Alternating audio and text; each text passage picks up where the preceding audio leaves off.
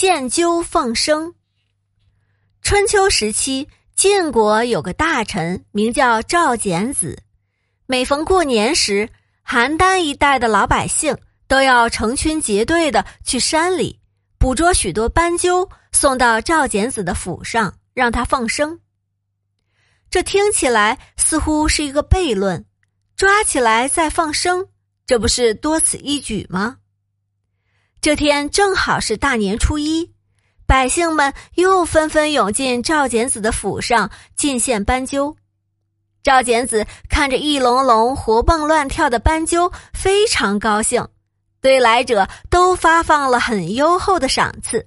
因此，初一这一整天，到府上进献斑鸠的百姓络绎不绝。赵简子的一位门客在一旁站了很久，问赵简子为什么要这样做。赵简子回答：“你难道不知道每个生命都是宝贵的吗？大年初一放生，表示我对生灵的爱护，有仁慈之心吗？”赵简子的出发点是值得鼓励的，但方法值得商榷。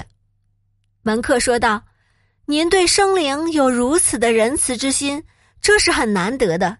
但是，这就是您爱护生灵的办法吗？”不知大人是否想过，老百姓知道您要放生，便争先恐后去捕捉斑鸠，其结果是被打死、打伤的斑鸠更多啊！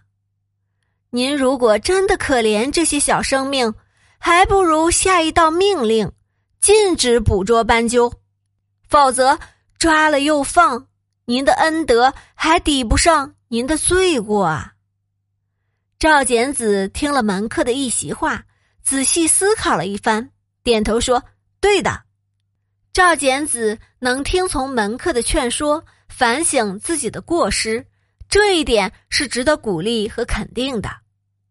这篇寓言揭露了某些人只讲形式，不讲效果，沽名钓誉、假仁假义的伪善行为。这篇寓言同时也揭示了放生。作为一种人道式理想文化，很早就出现了。放生体现了古人保护自然、爱护生命的精神，有一定的进步意义。